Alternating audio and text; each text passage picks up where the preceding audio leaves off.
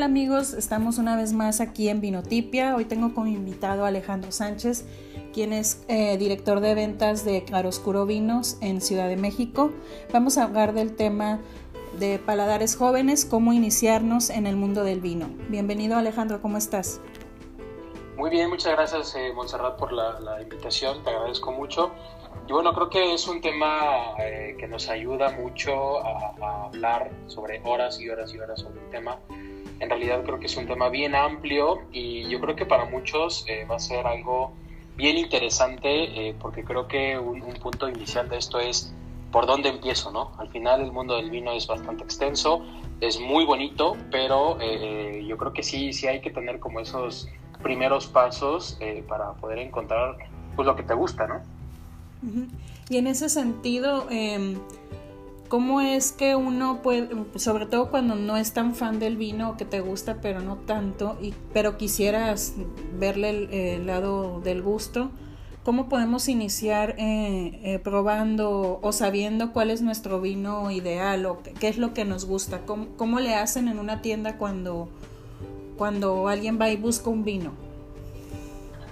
Híjole, sí, mira, la verdad es que eso es, es un tema bien, bien interesante eh, porque va a tener mucho que ver con quién te está recomendando el vino, ¿no? Y esto es algo eh, que yo creo que a muchos les ha pasado, que llegan a alguna, alguna tienda y, por ahí le preguntan al encargado, ¿no? Oye, este, pues fíjate que yo estoy buscando un vino de determinada forma, eh, pues no sé cuál me puedas recomendar. Y en realidad lo que va a hacer es recomendarte mucho alrededor de sus gustos, ¿no? Más allá de, de lo que a ti te pueda gustar, va exactamente en él qué cree que le va a gustar o qué cree que, es algo que, te puede interesar.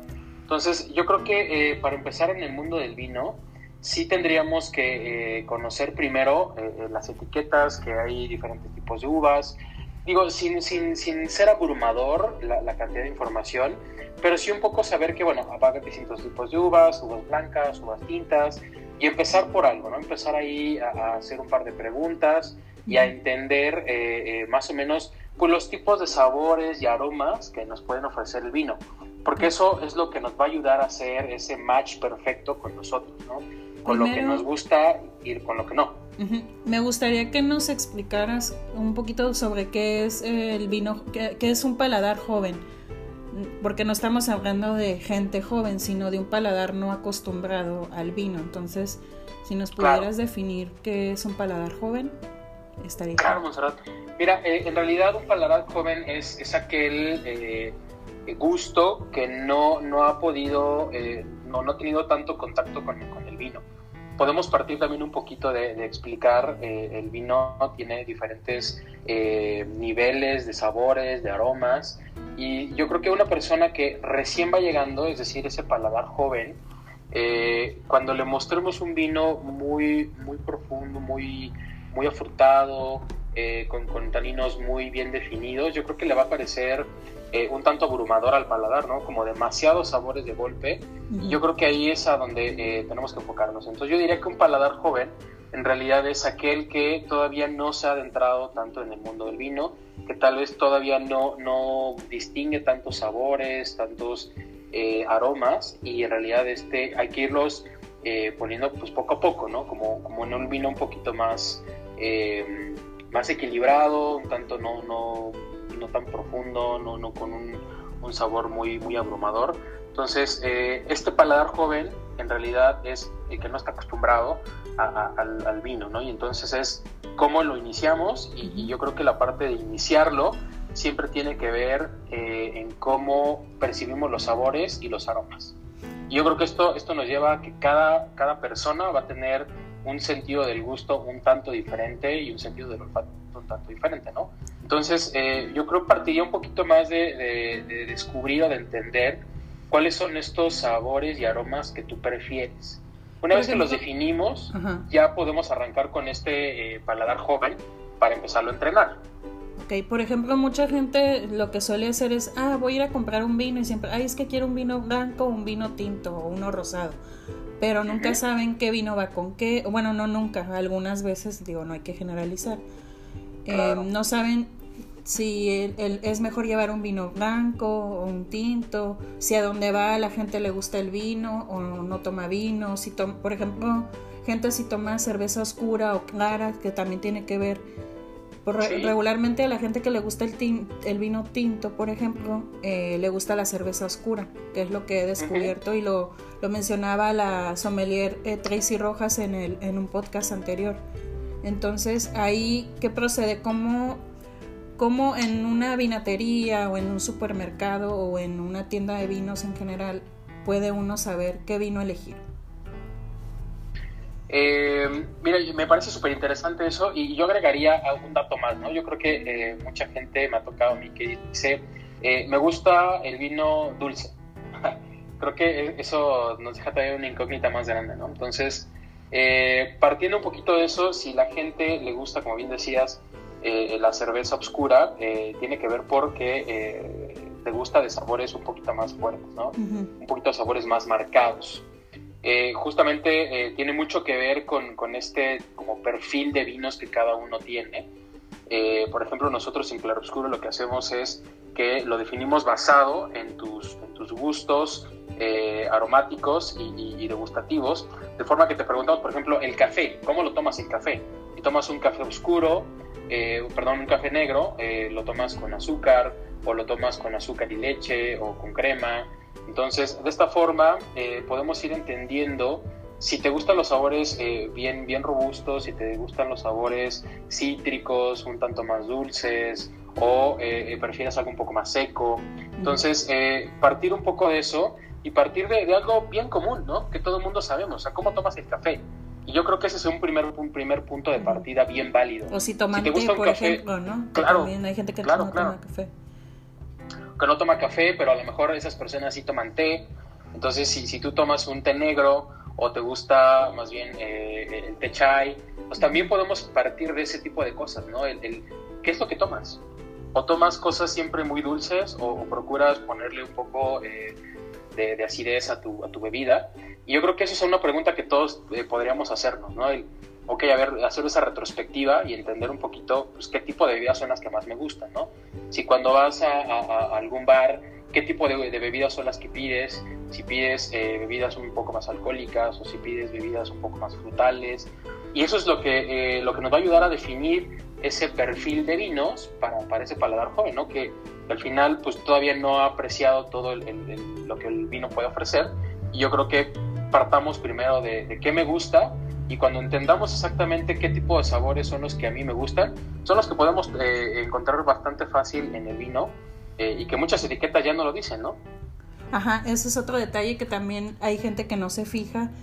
Eh, las etiquetas ya la mayoría te pone el maridaje o el tipo de, aromas que vas a encontrar dentro de, de esa botella de vino y creo que es importante que la gente pues siempre lea las etiquetas, a veces nada más ven, ay, es vino Cabernet Sauvignon.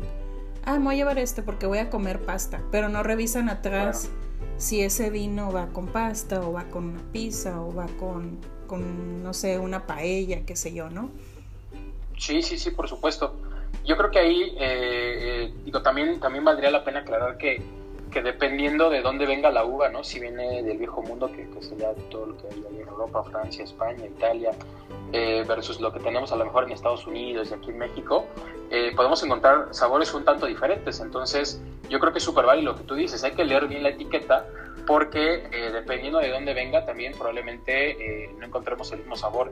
Y esto yo, yo lo he encontrado con, con algunos clientes que dicen, oye, pues es que la vez pasada yo tomé un Sauvignon Blanc eh, eh, que venía de, Francia, ¿no?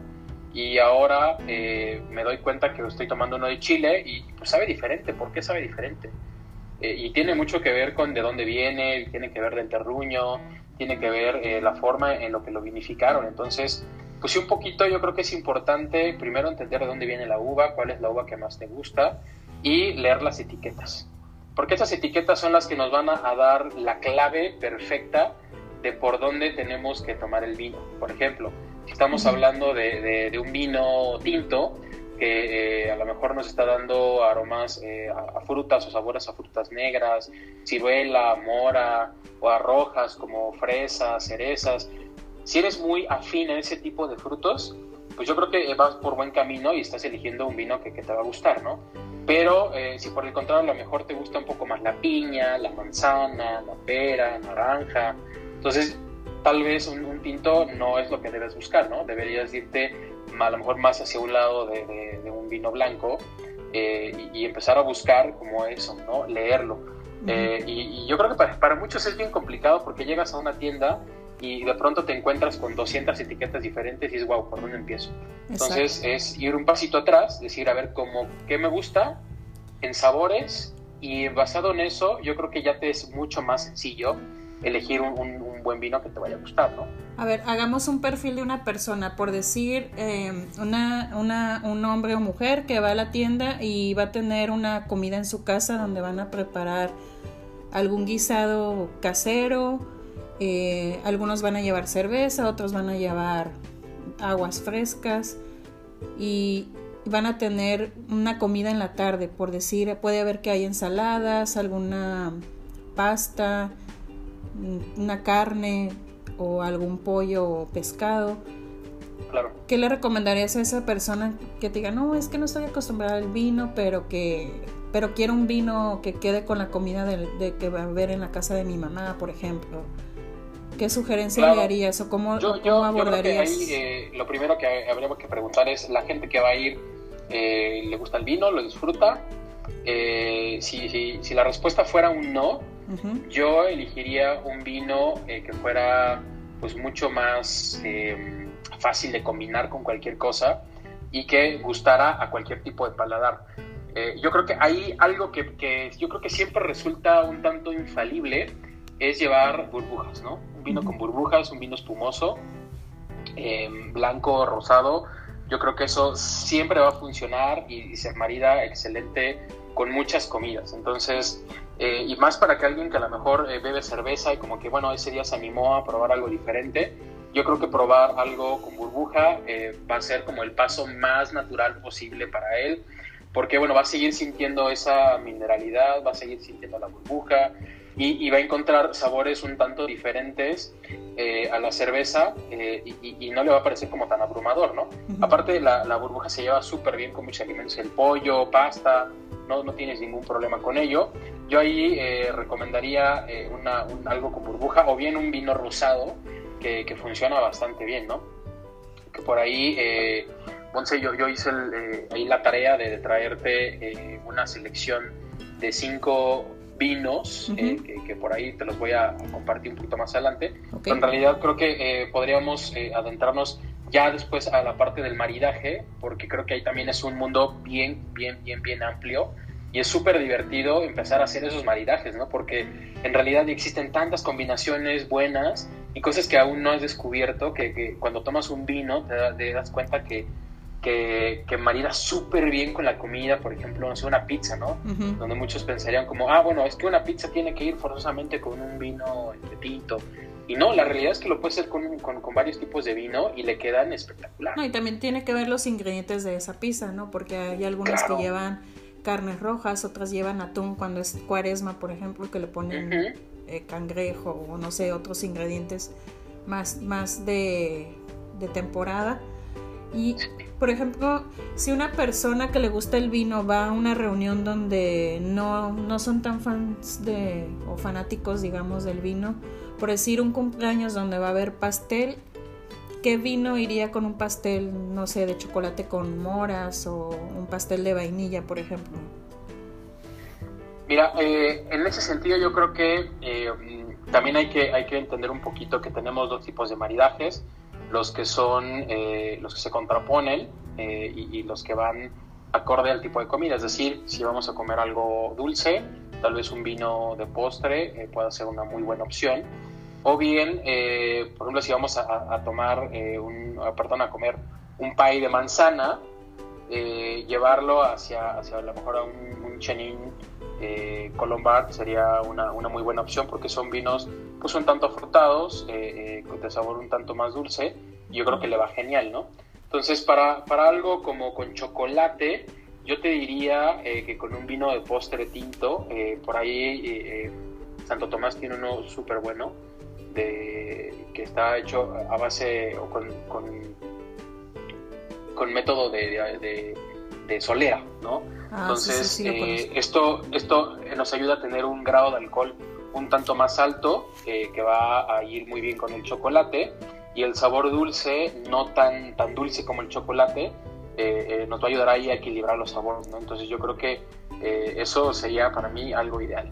Y algo un poco más como de postre hacia la fruta, yo le metería un, un Chenin Colombard, eh, tal vez eh, hasta, hasta un Chardonnay, dependiendo del tipo de fruta, eh, porque son, son vinos bien afrutados. Entonces, el, ya tener esa paridad entre los sabores de la comida que estamos haciendo y si los acompañamos con un vino que le agrega tal vez un toque de acidez, esas frutas y a lo mejor hay un poquito de, aromas a, flores, uy, va a hacer que, que sepa delicioso ese postre. Ahora, eh, también hay muchas dudas siempre con la gente de paladar joven que no saben si es mejor un vino caro, un vino económico. Eh, eh, ¿cómo, les explicas o cómo se le puede explicar a alguien que no sabe mucho de vinos sobre ese aspecto? Porque es como en todo, hay vinos económicos muy buenos y hay vinos de más costo que no son tan buenos y, y viceversa, ¿no? Entonces, ¿Cómo, puede uno ayudar a las personas de paladar joven a, seleccionar un vino y saber que ese es un mito del costo, ¿no? El de que más caro más bueno y el más barato es más malo en sabor y todo. Por supuesto, 100% de acuerdo contigo, Montserrat. Creo que eh, esa es una de las preguntas que hacen con más eh, frecuencia, porque eh, yo creo que muchos pensamos el que por el hecho de gastar más de mil pesos en un vino, ya estamos asegurando que va a ser un vinazazo y que nos va a encantar y que cuando lo pongamos con la comida va a ser totalmente excelente. Yo creo que ese es, ese es, uno de los mitos eh, eh, que justo más la gente cree. Y en realidad no, o sea, en realidad te puedes encontrar perfectamente un vino de 200 pesos que es eh, perfecto para lo que tú quieres hacer en ese momento. Entonces, eh, yo creo que la mejor forma de definirlo es, eh, pues exactamente qué vas a hacer con el vino. ¿Te lo vas a tomar solo? ¿Lo vas a poner a lo mejor eh, en, una cena con amigos? O, lo vas a poner en pareja? Y yo creo que es partir un poco de ahí, partir un poco de cómo lo vas a comer. Pero la parte aquí fundamental de esto es entender los sabores que a ti te gustan. y yo creo que el vino se define así. Es el, el mejor vino es el que a ti te más te guste. No importa si sea un vino caro o sea un vino barato, en realidad eh, eh, el, costo no siempre nos va a decir la calidad del vino. Eh, más bien yo creo que eso tiene que ver con cómo lo percibimos. ¿no? Por ejemplo, yo te puedo poner un ejemplo en mi persona. ¿no? yo soy una persona que los vinos demasiado ácidos no, no me parecen tan agradables. Entonces, eh, yo creo que un vino muy ácido lo calificaría como un vino a lo mejor no tan bueno, aunque a lo mejor sea, sea, un vino bastante, bastante rico y que a lo mejor tú, Montserrat, te encanten los vinos eh, un poquito más ácidos, decir, wow, el mejor vino que he probado en mi vida, ¿no? Entonces, eh, yo en ese sentido quisiera ir platicarte un poquito acerca de estos como cinco factores del sabor que yo creo que todos tenemos que tener en consideración para ir entendiendo pues más o menos qué tipo de vinos son, son los que te van a gustar o son los que vas a preferir para que sea un poquito más fácil elegirlo, ¿no? Primero, eh, yo creo que hablaríamos del dulzor, eh, es decir, este, este grado de, azúcar que tienen los vinos, si bien todos los vinos tienen azúcar en mayor o en menor medida, en realidad eh, yo creo que entender pues qué tan dulces y qué tan no tan dulces van a ser. Y no sé, yo creo que muchos hemos escuchado por ahí el término de este vino es redondo. Sí, muchas veces lo hemos escuchado. Bueno, yo lo he escuchado. Claro. Sí, sí, sí, bueno, eh, como en, el mundo del vino, esto ya es como de todos los días, ¿no? Eh, y yo creo que muchos, muchos, mucha gente lo escucha, ¿no? Cuando va a un restaurante o cuando por ahí escucha al amigo hablar de, determinado vino, dice, ah, es que es un vino redondo. Pero en realidad, ¿qué, ¿qué, es lo que le da la redondeza a eso? Y son estos cinco, cinco factores, ¿no? Es eh, el dulzor, que es el que decíamos, eh, la cantidad de azúcar que puede tener, la acidez que puede tener un vino, que también todos los vinos tienen acidez en mayor medida, eh, los, el amargor que, genera, que esto se, va a generar por los taninos del, vino, el alcohol y el cuerpo del vino. Es decir, estos cinco factores que, perdón, ahí el, cuerpo sería esta textura como si se tratara de leche entera, o se tratara como de leche eh, ligera, como leche light, sin, grasa, eh, como que una parece un poco más agua que otra, ¿no? Un poco es más densa que otra. Entonces, en realidad es el cuerpo. Al tener un cuerpo más denso, eh, se ve más como esa leche entera, y al tener un cuerpo más ligero, se ve como, como esa leche light, ¿no? Entonces, el hecho de poder tener como esos cinco picos, de una forma, pues, ¿cómo decirlo así?, más equilibrada, es lo que nos genera un vino redondo. Entonces, si un vino es lo suficientemente equilibrado, seguramente es el vino que más te, va a gustar, ¿no? Y se apunta a lo mejor una de las aristas al sabor que más prefieres, y ahí es ahí donde le diste el clavo, ¿no? Si a mí me gustan los sabores un poquito más dulces, entonces si, si esa, esa, ese equilibrio tiende un poquito más al dulzor que a la acidez, listo. Ese es mi vino ideal. Por ejemplo, si para ti, Montserrat, ese es la acidez, para ti va a ser ese vino. Ahora que hablas de redondez en los vinos, ¿alguno que te haya gustado a ti, que se te haya hecho equilibrado, o sea, redondo, que tenga todo, todo, todos esos eh, valores equilibrados, casi perfectos, porque digo, nada es perfecto, pero ¿qué vino para ti fue uno así redondo? Híjole, yo creo que hay, hay bastantes y sobre todo en México eh, tiene una, una selección eh, para mí muy, muy, muy buena de vinos. Eh, yo te podría hablar de, vinos como, como Zigzag de, Hilo Rojo, eh, de Adobe Guadalupe, eh, por ahí el Gabriel, me parece un vino excepcional. Rafael también me encantó, aunque siento que es un, vino con un poquito más de amargor de, taninos un poco más pesados, pero la verdad es que es un vino bastante, bastante bueno. y, a lo mejor de, Monte Chanic, yo podría decir ahí que, que el Shiraz me parece excelente. El Gran Ricardo es, es un vino excepcional, que sí es un tanto más eh, robusto el vino, es un tanto más eh, con sabores más potentes, eh, pero es un vino súper equilibrado que, me encanta. yo te diría que, que, hay, hay, muchísimos vinos de Santo Tomás, el, el, único de Santo Tomás es también excepcional, es un vino bien balanceado, bien llevado, bien logrado, con una acidez definida, sin, sin, sin necesidad de, llegar a ser molesta, eh, y con un cuerpo bien, bien, bien bonito, ¿no? Como eh, esos, esos sabores tan, tan bien definidos. A mí me encanta ese vino.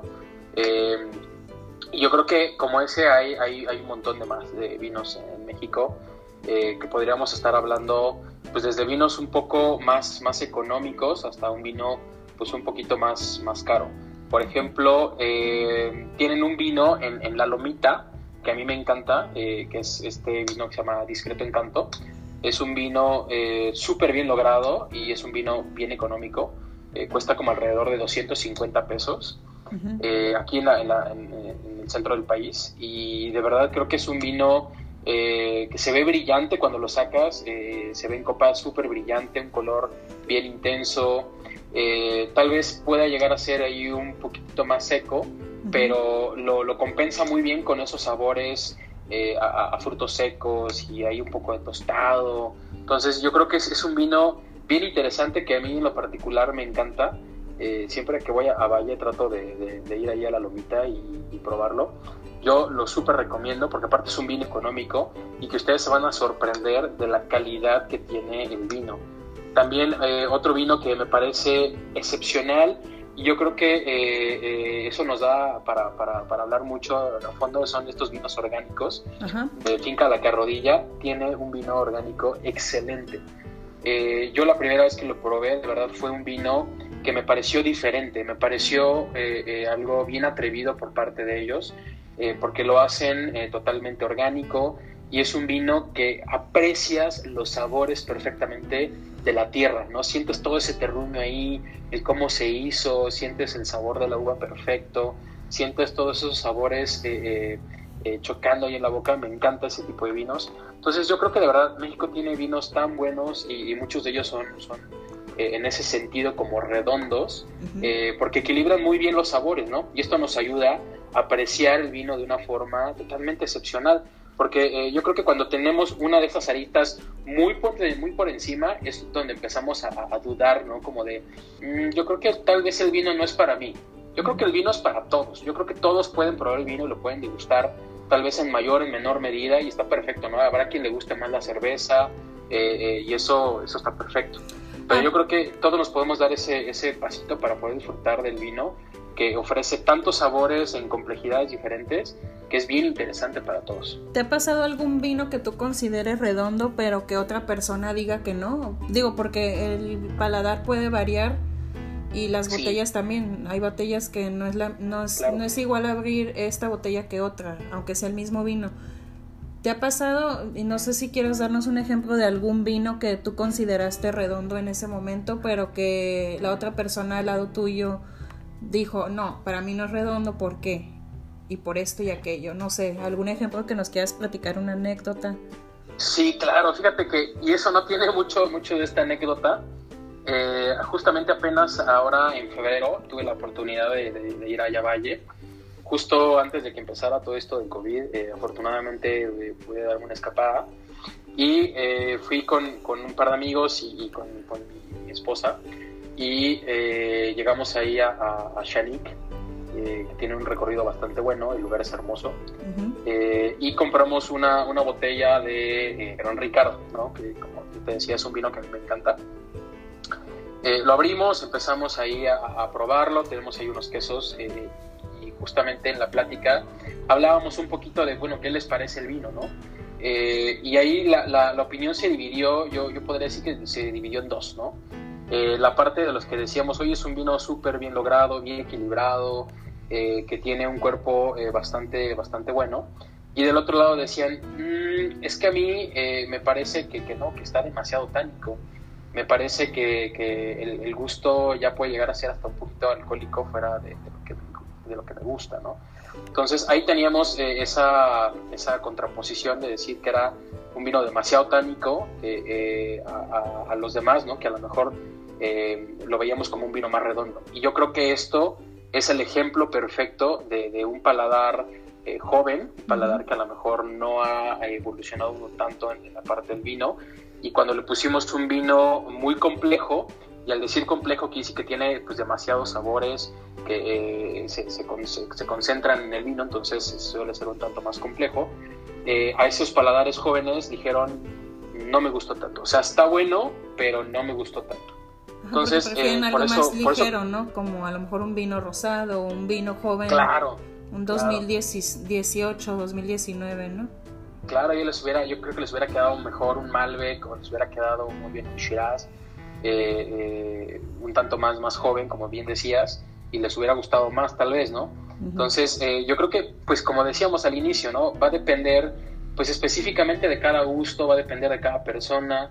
Yo lo califiqué como un vino totalmente excepcional y, y por ahí dijeron, bueno, sí es muy bueno, pero, pero no me encantó, ¿no? Me encantó más otro tipo de vinos que probamos. Entonces yo creo que eh, es el hecho de, ir poco a poco, ¿no? De, no quererse comer al mundo de un bocado, al mundo del vino de un bocado o de un sorbo. Eh, en realidad es, vamos poco a poco, vamos entendiendo el paladar, qué nos gusta, qué no nos gusta, por dónde deberíamos ir. Eh, y yo creo que por ahí deberíamos empezar, ¿no? Primero por, por entender un poquito a esas uvas, las etiquetas, saber y preguntarte a ti mismo qué es lo que más te gusta y ya con eso, ahora sí, elegir un vino y poco a poco irle subiendo de nivel, ¿no? Yo creo que uno se va a ir dando cuenta y, seguramente a ti te pasó, Montserrat, cuando empezaste en esto del vino, que eh, pues a lo mejor había sabores que, descubrías en un vino que no te gustaban tanto y ahora en, tu siguiente selección lo evitabas, ¿no? Como que decías, ah, se parece al anterior, híjole, yo creo que mejor, eh, a ver, este no. Sí, fíjate, me pasaba mucho con los Cabernet, que antes no me gustaban tanto. Eh, bueno, ah, no es de mis uvas favoritas, pero ahora si me dan Cabernet Sauvignon lo puedo tomar y, me puede gustar. Pero antes no, antes era de que, ay no, es que sabe muy fuerte, cuando realmente cuando todavía no sabía mucho de vino y que solo estaba acostumbrada a tomar tintos en general y que ni siquiera me fijaba en qué tipo de uva eran, antes nada más tomaba vino porque, ay, me gusta el vino y ya. Entonces digamos, fue hace mil, años, no, hay que decir el año, pero, eh, pero sí, ahora, ahora sin duda me gustan los vinos intensos, que estén bien equilibrados, con un cuerpo más denso, incluso los vinos que tienen eh, una especie de residuos, que son más viejos, por ejemplo, me han llegado a gustar y antes yo ni me imaginaba que algún día me iba a gustar un vino así. Claro, que, hay mucha gente que piensa que, eso está mal, ¿no? Que, que esa es como basurita y como que eh, demerita la calidad del vino. Y, en realidad, ¿no? En realidad eh, pues son vinos que, ya tienen un buen tiempo en guarda y lo que hace es que pues el tanino se empieza a juntar, ¿no? Y se empiezan a generar como esos eh, residuos, que le van quedando. Pero, pues, o sea, no pasa nada, al contrario yo creo que eso, eso nos puede hablar mucho de cómo fue evolucionando el vino a, través del tiempo. Y me pasó con un vino de Estación 14, es una vinícola joven, bueno, no, eh, no, no, fue ese vino el que, el que tenía residuos, pero alguna vez me tocó tomar un vino de, San Vicente, que Estación 14 es una empresa que hace vino aquí, pero lo vende solo en Ciudad de México. Pero eran unas uvas que en unos incendios acá en Baja California, eh, pues las uvas se ahumaron, tomaron ese sabor ahumado de, los incendios en la zona sur de, Ensenada. Y vieras qué, qué rico vino, o sea, era, no me acuerdo qué uva era pero, o qué uvas eran, pero era un vino que te dejaba impactado de, los sabores equilibrados que tenía. O sea, y cuando el, el enólogo me contó la historia, o sea, me quedé impactada de verdad porque estaba delicioso, o sea, súper, súper rico. Y luego lo probé eh, recién sacado de la barrica porque me dio a probarlo, todavía no lo embotellaban.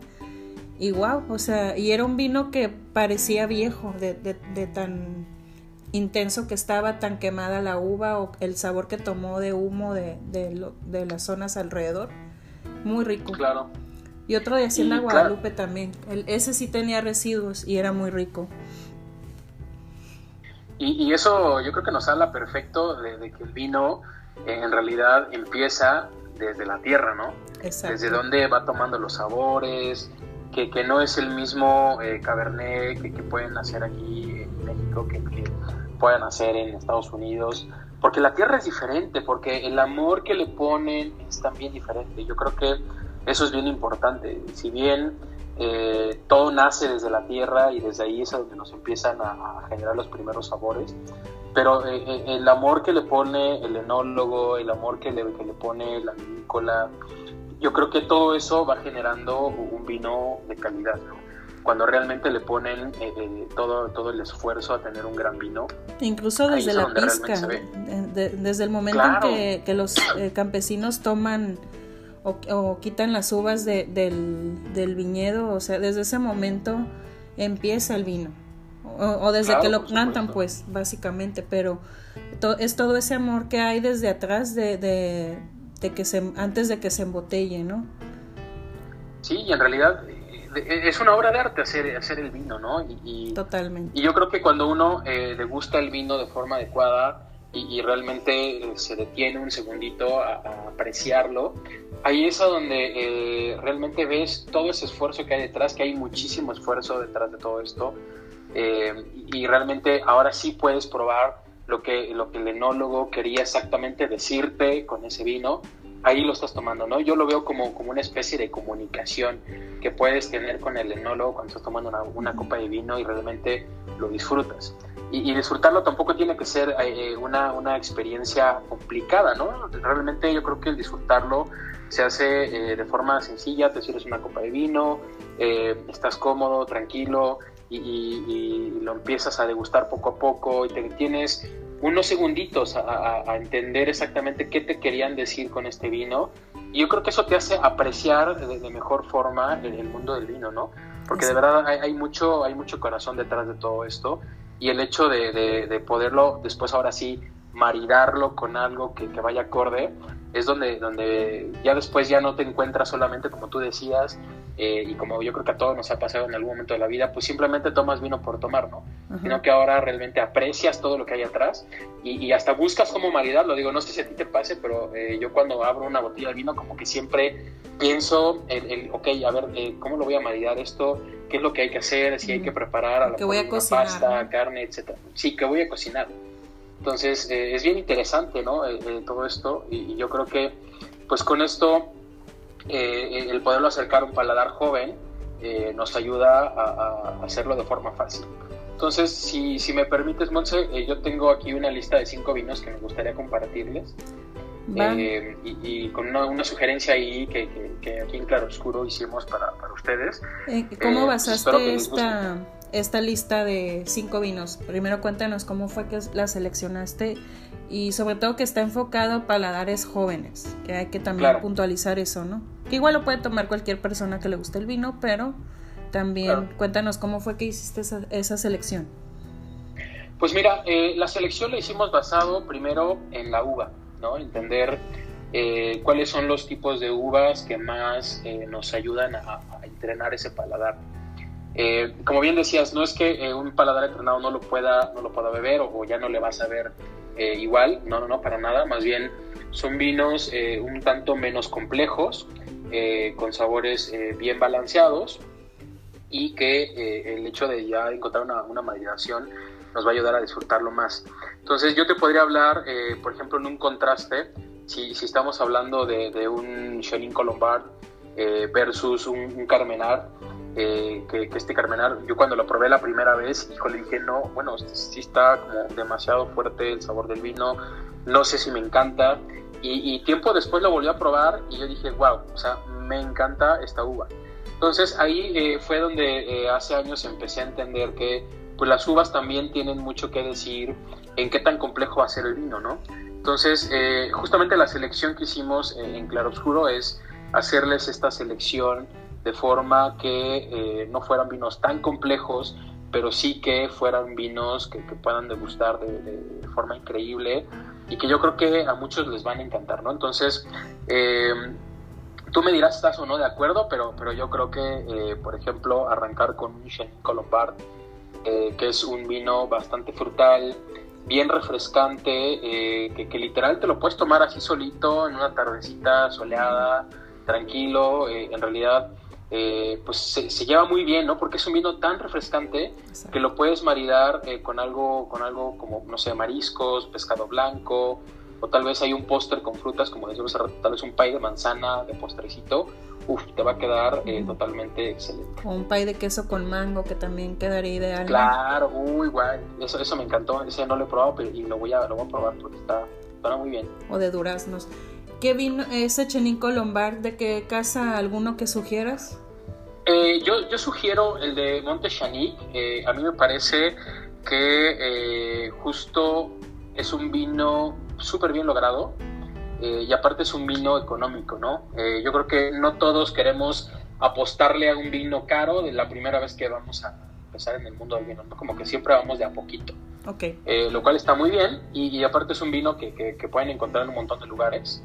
Digo, allá en Baja lo pueden encontrar prácticamente yo creo que en cualquier lugar, pero allá más acá hacia el centro lo pueden encontrar a lo mejor eh, hasta en el Superama, lo pueden encontrar eh, en Vinoteca, lo pueden encontrar en un montón de lugares. Mercado de vinos, creo que, también es una mercado de vinos. Claro oscuro, a lo mejor. Claro. oscuro, claro, nosotros tenemos todos estos vinos, eh, en realidad lo, como los hacemos acorde al perfil de cada, de cada uno de nuestros miembros, pues dependiendo del tipo de miembro, ¿no? Si sabemos que es un paladar un poco más joven, vamos a empezar como por una selección de este tipo, ¿no? Okay. Entonces, realmente es un vino bien fácil de conseguir, y es un vino que les aseguro que les va a encantar por lo refrescante que es. ¿El segundo cuál sería entonces? El segundo, eh, yo te traigo hoy, hoy puros vinos mexicanos porque en realidad somos, somos fan del vino mexicano. Eh, el segundo es, es, un, es un Don Luis eh, Bioinier eh, de Lacheto. Este es un vino, a mí me parece que es un vino bastante fino, tiene notas bastante intensas y tiene una acidez ahí bien interesante, que no me parece una acidez abrumadora, me parece que, es una acidez que está bastante presente, eh, que lo acompañan sabores eh, cítricos como tipo lima, eh, manzana verde, y, te ayuda como a, disfrutarlo muy bien con, comidas como mariscos, tal vez hay algo de aves, y comida yo diría que ligeramente picante, es decir, no meterle ahí como, como una comida demasiado picante porque ya con, con, el ácido, tal vez con la acidez que tiene el vino no, no les va a encantar. Yo sugeriría algo ligeramente ácido, eh, pero a lo mejor no sé, hay unas enchiladas, unas hojitas de pollo, y un aguachile que no sea tan picoso. Un ceviche. Va a quedar perfecto. Un ceviche, híjole, va a quedar muy bueno. Sobre todo por la acidez que tiene y, el ceviche De verdad, créanme que, que, lo van a, disfrutar súper bien. O algo Yo creo que es un ejercicio que todos tienen que hacer. Algo muy común acá, tacos de pescado. No sé, ¿haya alguna comida de centro del país que vaya con este vino? Eh, yo por acá, en las fajitas, las fajitas de pollo, eh, o, algo con cerdo, tal vez ahí, eh, algún cerdo a las brasas, algo por el estilo, yo creo que, va a ir súper bien. o un lechón, ¿no? Por acá últimamente como que se ha puesto de moda el lechón. lo he visto en muchos lugares y yo creo que un lechón le quedaría súper, súper bien a esto. Ahora, el tercero, ¿cuál es la propuesta? El tercero, ahora les traigo eh, algo diferente, que sería eh, un rosé de esta vinícola que es Tierra Adentro. Eh, este vino es un vino de Zacatecas, que si bien pues, no, se, no se hace en baja, pero tenemos varias regiones en, México que, son bastante buenas, y esto se hace en Zacatecas. este está hecho con, con uva merlot y es un vino bien equilibrado, es un vino que a mí me parece súper bien logrado, es bien armonioso entre las notas a frutas, tiene por ahí un poquito de notas a, flores como eh, algo de lavanda, eh, y se me hace un vino como bien noble, como, como para alguien que, quiere empezar o que lo quiere llevar una comida y quiere quedar bien con todo el mundo. Este es un vino que yo les aseguro que van a quedar bien siempre que lo lleven. Eh, yo recomiendo mucho eh, que, lo, que lo hagan con aves o con pasta, así con pollo o con pasta. Eh, queda, queda excelente. por ejemplo, hay una receta de, pasta Alfredo con camarones. Híjole, esto lo he probado varias ocasiones así y te aseguro que es una combinación súper ganadora. o si tienen una tarde de amigos y que, bueno, vamos a pedir unas pizzas, esto se lleva muy bien con pizzas, no con carnes muy, muy especiadas. Eh, tal vez ahí con una pizza hawaiana o con jamón, eh, le va a ir perfecto a este, a este tipo de vino. Y a lo mejor ya un poquito más, eh, viéndonos un poquito más healthy, tal vez con ensaladas. Híjole, es un vino que, que, de verdad les va a encantar. A la gente que le gusta comer mucha ensalada, este les va, les va a encantar porque en realidad no se va a ver por encima de los sabores de la ensalada y lo va a complementar súper bien. Muy bien. Ahora, el cuarto vino que propones, ¿cuál sería y por qué? El cuarto vino, eh, y, vamos a partir ahora un poquito de que esta selección también la pensamos eh, en ir de, menos a más, ¿no? Eh, empezamos con un Chenin Colombar porque me parece que es el vino un poco más tranquilo, un, no tan complejo, pero vamos a ir subiendo de tono. Entonces, para, para llegar a un tono un poquito más arriba, ya a lo mejor personas que que han eh, tomado un par de vinitos. Yo creo que este es un buen vino. Si, si les gusta algo de carne, eh, es un vino que se llama 99 eh, y es de la Unión de Productores del Valle de Guadalupe. que seguramente será, será un viejo conocido para ti. Sí. de verdad es un vino, a mí me parece bien logrado en el sentido de no es nada complejo, pero tiene unos sabores increíbles, es súper fresco, es un vino joven eh, y para mí equilibra muy bien la parte de la acidez, del dulzor y, de los taninos, como que es a lo que yo llamaría eh, un vino redondo, ¿no? Un vino bien redondo. ¿Qué tipo de uva eh, o uvas tiene este vino? Este vino me parece que tiene, me parece que es un tempranillo, Sí, me parece que es un tempranillo. Fíjate que ese sí no me traje el dato, pero me parece que es un tempranillo. Eh, yo te diría que esto va súper bien con, con, aves, pollo. Ya aquí sí ya le podemos meter un poquito más de condimentos, algo de comidas picantes. ya si lo vemos un poquito con la comida que comemos más acá al centro, con barbacoa, híjole, les va a quedar increíble. Yo sé que para muchos dirán, ay, barbacoa con vino. Sí, claro que sí. La barbacoa, al ser una, una comida eh, pues un tanto especiada, con sabores de, la carne bien, bien presentes y algo, algo graso, eh, nos va a ayudar muy bien este vino a, equilibrarlo, ¿no? Y el segundo, así como de ese tipo, el, la cochinita pibil. Ah, perdón. Tacos al pastor, que es muy común allá. Claro. Pudiera ir con, este vino. al pastor, por supuesto, claro, con tacos al pastor. Digo, aquí la idea es, ir jugando un poquito con, con, estos vinos, eh, ir jugando un poquito con los maridajes y de verdad eh, eh, que, que siéntanse la libertad de, ir experimentando poco a poco con estos maridajes y se van a dar, se van a sorprender.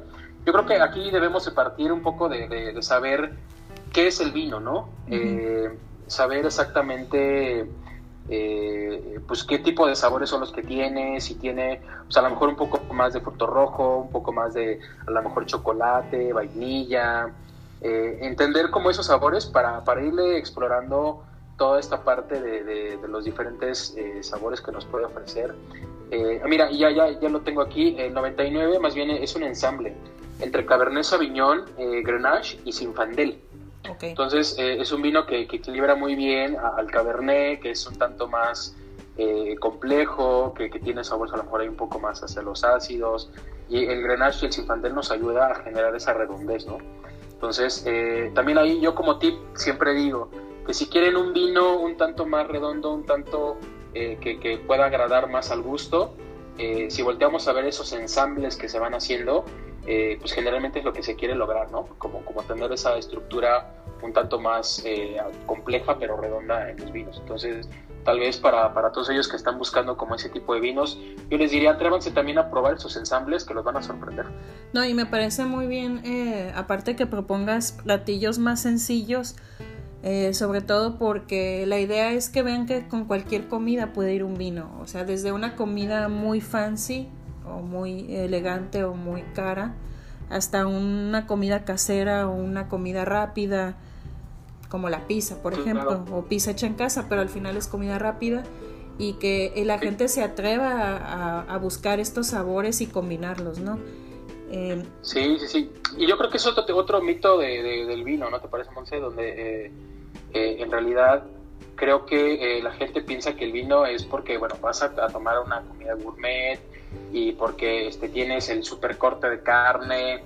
Eh, en realidad yo creo que no, yo creo que el vino debería ser parte de, esta cultura gastronómica eh, en México, donde pues está perfecto para maridar con muchas cosas, ¿no? Entonces que, que, se atrevan a probarlo con este tipo de comidas que son bien, bien sencillas y es algo que nosotros creemos en, en, Claro Oscuro, ¿no? Que en realidad el vino es para tomarse todos los días, para hacer algo fácil, que no sea algo complicado. Entonces, eh, generalmente cuando nosotros proponemos a nuestros miembros eh, un, vino y, se lo proponemos con un maridaje sencillo, de algo que ellos puedan encontrar en casa, algo que, puedes comer, eh, a lo mejor si, bien no todos los días, pero seguramente un par de días a la semana lo vas a comer, ¿no? Con una tinga de pollo, que, seguramente muchos consumen con regularidad, o con unas albóndigas. Yo creo que esto pues, es algo, algo común y debemos atrevernos a hacer ese tipo de maridajes y créanme que les van a quedar excelentes. Ok, nos quedaría la quinta propuesta de vino. Eh, ¿Cuál es el que traes para...? La quinta, la quinta propuesta eh, justamente es uno de mis favoritos, eh, que es Discreto Encanto de, Finca La Lomita. Ah, ya lo habías mencionado, ¿verdad? Hace un momento. Son de la que platicábamos hace ratito. Para mí este es uno de mis favoritos. es un vino bien, bien equilibrado. Eh, es un, igual es un ensamble que está hecho con Barbera, eh, Shiraz y Tempranillo. Entonces, eh, esto primero nos habla que es un vino, el Barbera le, aporta esa complejidad, nos ayuda como a tener ese equilibrio entre los sabores, la acidez, un poco el dulzor. Y esto nos lleva a tener un vino bien brillante, con unos ácidos ahí ligeritos, pero, pero marcados, sabores tostados, a, frutos secos. Eh, yo creo que se lleva, se lleva súper bien al tener estas presencias como de cereza, frambuesa, tenemos por ahí algo de roble, vainilla y este caramelo que van a encontrar ahí en el vino que se me hace súper interesante encontrar caramelo eh, porque es justo lo que, lo que le da esa textura como aterciopelada dentro de, boca. Eh, y esto yo lo, lo súper recomiendo con un montón de comidas, pero aquí yo creo que ya sabores un poquito más subidos de tono nos ayudan muchísimo. Por ejemplo, el mole poblano. O sea, un molito con este vino, wow. O sea, de verdad créanme que lo van a amar Eh, ya si estamos hablando a lo mejor eh, pues de chilaquiles, algo así que, seguramente van a encontrar en cualquier lugar o, comen seguido, unos chilaquiles con pollo, lo van a, lo van a encantar. Eh, y una, una, lasaña, por ejemplo, ya si hablamos algo de pastas, una lasaña que es una comida pues un tanto más condimentada, que lleva carne, pasta, quesos, es algo grasa. Entonces yo creo que esto lo, lo, ayuda a equilibrarse súper bien y algo así como para eh, comidita de fin de semana, de, de almuercito, unas carnitas de cerdo, híjole, eh, de verdad creo que es algo que generalmente la gente dice, no, no, no, ¿cómo, cómo unas carnitas? ¿no? Como cochinita pibil, por supuesto que les va a encantar esto. De hecho, uno de nuestros eh, miembros la semana pasada nos mandó un mensaje y nos dijo, oigan, me acabo de atrever, que de hecho, este, ahí luego les comparto la foto, tomó una foto de, de, su, de su barbacoa con el vino que le mandamos y, lo amó. Entonces dijo, oigan, me encantó, yo nunca me había atrevido a probarlo esto con, con barbacoa, pensé que no le iba a funcionar y me encantó, ¿no? Entonces creo que eh, eh, es el hecho de atreverse, el hecho de, leer las etiquetas, entender que pueden eh, probarlo con N cantidad de cosas diferentes y les va a gustar. Simplemente hay que entender, pues si quieren ese, ese maridaje de contraposición, es decir, si le van a poner algo un tanto diferente a, lo que es el vino, o bien es, ese maridaje eh, de paridad, ¿no? Donde vamos a encontrar como sabores similares. Si estamos encontrando a lo mejor algo de chocolate, algo de frutos, podemos tener una comida de ese estilo. Ok. Y eh, por último, ¿qué sugieres para que la, ya hablamos un poco de, que se atrevan, de que quieran tomar vino, para la gente que se niega a tomar vino, por ejemplo, que prefiere el tequila o el mezcal, ese tipo de bebidas un poco más, este, no sé, aguardientosas, por así decirlo, no sé qué palabra utilizar o si es el término correcto, pero... Como alcohólicas, ¿no? Sí. Ajá, con más, más grado de alcohol. ¿Qué, ¿Qué, sugieres para esas personas que prefieren bebidas más fuertes? Eh, porque debe haber, me imagino que debe haber algún vino blanco, rosado o tinto que se asemeje un poco a ese tipo de sabores y que también los ayude a entender un poco más la textura del vino y que les agrade también eh, de vez en cuando tomar vino, ¿no? Claro, claro. Eh, mira, yo creo que eh, sí va a depender como de más o menos qué sea lo que les guste, pero yo me imagino que a alguien pues que le guste tomar a lo mejor brandy, que sería como lo, lo, más cercano, digo, empezaría como por la parte un poquito más eh, más cercana a eso. Yo le recomendaría vinos eh, un tanto más complejos, es decir, eh, vinos con sabores más definidos, con taninos un poquito ahí más presentes y, con un nivel de alcohol tal vez un poquito elevados. si les gusta algo dulce, yo recomendaría mucho los vinos de postre, podría recomendar tal vez ahí tal vez un oporto, podría recomendar algo hecho con, con solera, eh, o bien si, eh, si no fuera el caso, tal vez ya si nos salimos un poquito de México, eh, yo vería a lo mejor ahí un vino de España, un Ribera del Duero, funciona bastante bien, son vinos súper potentes que no los van a decepcionar. Ok. ¿Algo más que quieras agregar ya para darle cierre a este episodio en Vinotipia? Pues primero pues agradecerte esta, esta charla, la verdad es que eh, me, encanta, me encanta poder eh, compartir el, mundo de vino con la gente. Eh, pues yo espero que, nos visiten ahí en claroscuro.com. en realidad van a encontrar que nosotros podemos ayudarles a dar estos primeros pasos en el mundo del vino. Hacemos selecciones basados en los gustos e intereses de, cada uno de, nuestros clientes, entonces son, son completamente personalizadas las selecciones que hacemos. Y eh, yo creo que, eh, pues más que nada agradecerte el espacio, eh, Montserrat, que, que, nos diste el día de hoy, de verdad, el compartir el mundo del vino, el compartir esta, esta bebida que de verdad es mágica con, con toda la gente y que cada vez más se, vayan adentrando. Yo creo que eso, eso le da todo el valor a lo que hacemos nosotros. No, pues muchas gracias. Yo, yo la verdad te agradezco por, por participar en Vinotipia. La verdad eh, nos ayudas a abrirle el panorama a quienes no son tan, tan aficionados al vino o que son aficionados y quieren conocer un poco más.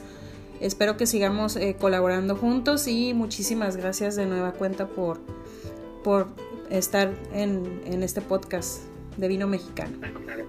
Muchas gracias a ti y saludos a todos.